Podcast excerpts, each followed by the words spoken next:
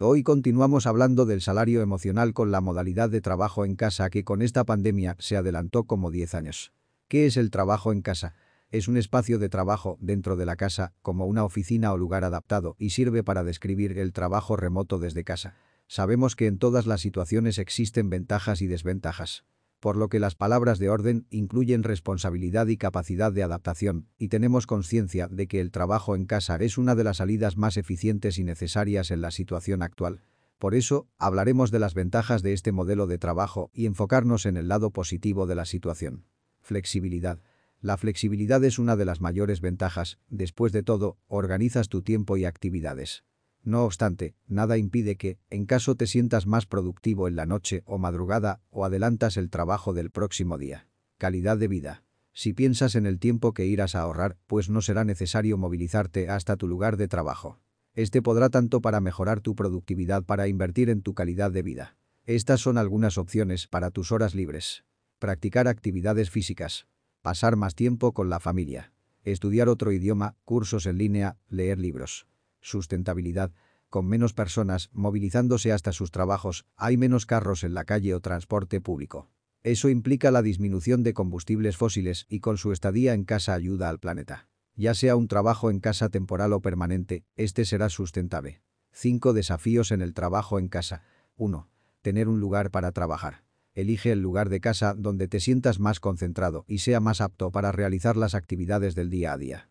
Luego, intenta adaptar ese lugar con lo que tengas a la mano de la mejor manera. Puede que necesites de alguna adaptación, como extensiones eléctricas o algún mueble que antes no tenía uso. La creatividad aquí es la que manda. Esta es tu oportunidad de crear tu propio espacio. 2. Distracciones. Es un hecho que en casa existen muchas distracciones.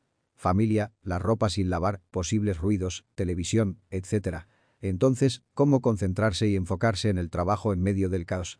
Si sufres interrupciones por otras personas, conversa con ellas y pide su comprensión. Puedes decir que reservaste ese horario para trabajar y que, luego, tendrás todo el tiempo para conversar e interactuar.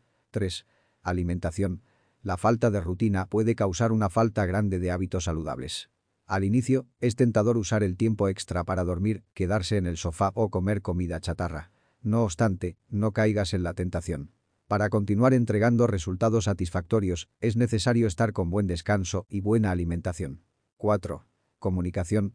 Para algunos de nosotros, trabajar de forma aislada, lejos de otras personas y de la comunicación cara a cara puede ser un desafío. Somos seres sociales, unos más que otros. Y estar lejos físicamente de los colegas y depender de correos para comunicarse puede ser de hecho un gran problema. Por eso, ten la tecnología como tu aliada. Aprovecha estas herramientas para conversar de una forma más casual con tus colegas y dejar más rápidas las tomas de decisiones. Es posible que en el futuro esto facilite también la rutina de comunicación física. Con un poco de paciencia y adaptación, creemos que es posible salir de ese desafío. 5. No es la solución trabajar en exceso. No es porque ahora tu casa y tu oficina son el mismo lugar que debes trabajar más horas solo porque puedes. Así como distraerse mucho puede ser malo, no tener espacio de descanso puede serlo también, y en la misma medida. No olvides de dar y recibir atención, ejercitarte, aunque sea realizar estiramientos, y comer adecuadamente. Con el cuerpo y mente sana, continuarás entregando excelentes resultados, en tu propio ritmo y tiempo. Si necesitas ayuda para adaptarte, pídela, es algo súper normal. Tus compañeros pueden estar pasando por lo mismo y queriendo conversar sobre eso, ¿no crees? Si te interesa que hablemos de algún tema, envíame tu sugerencia al correo. Nos vemos en el próximo tema.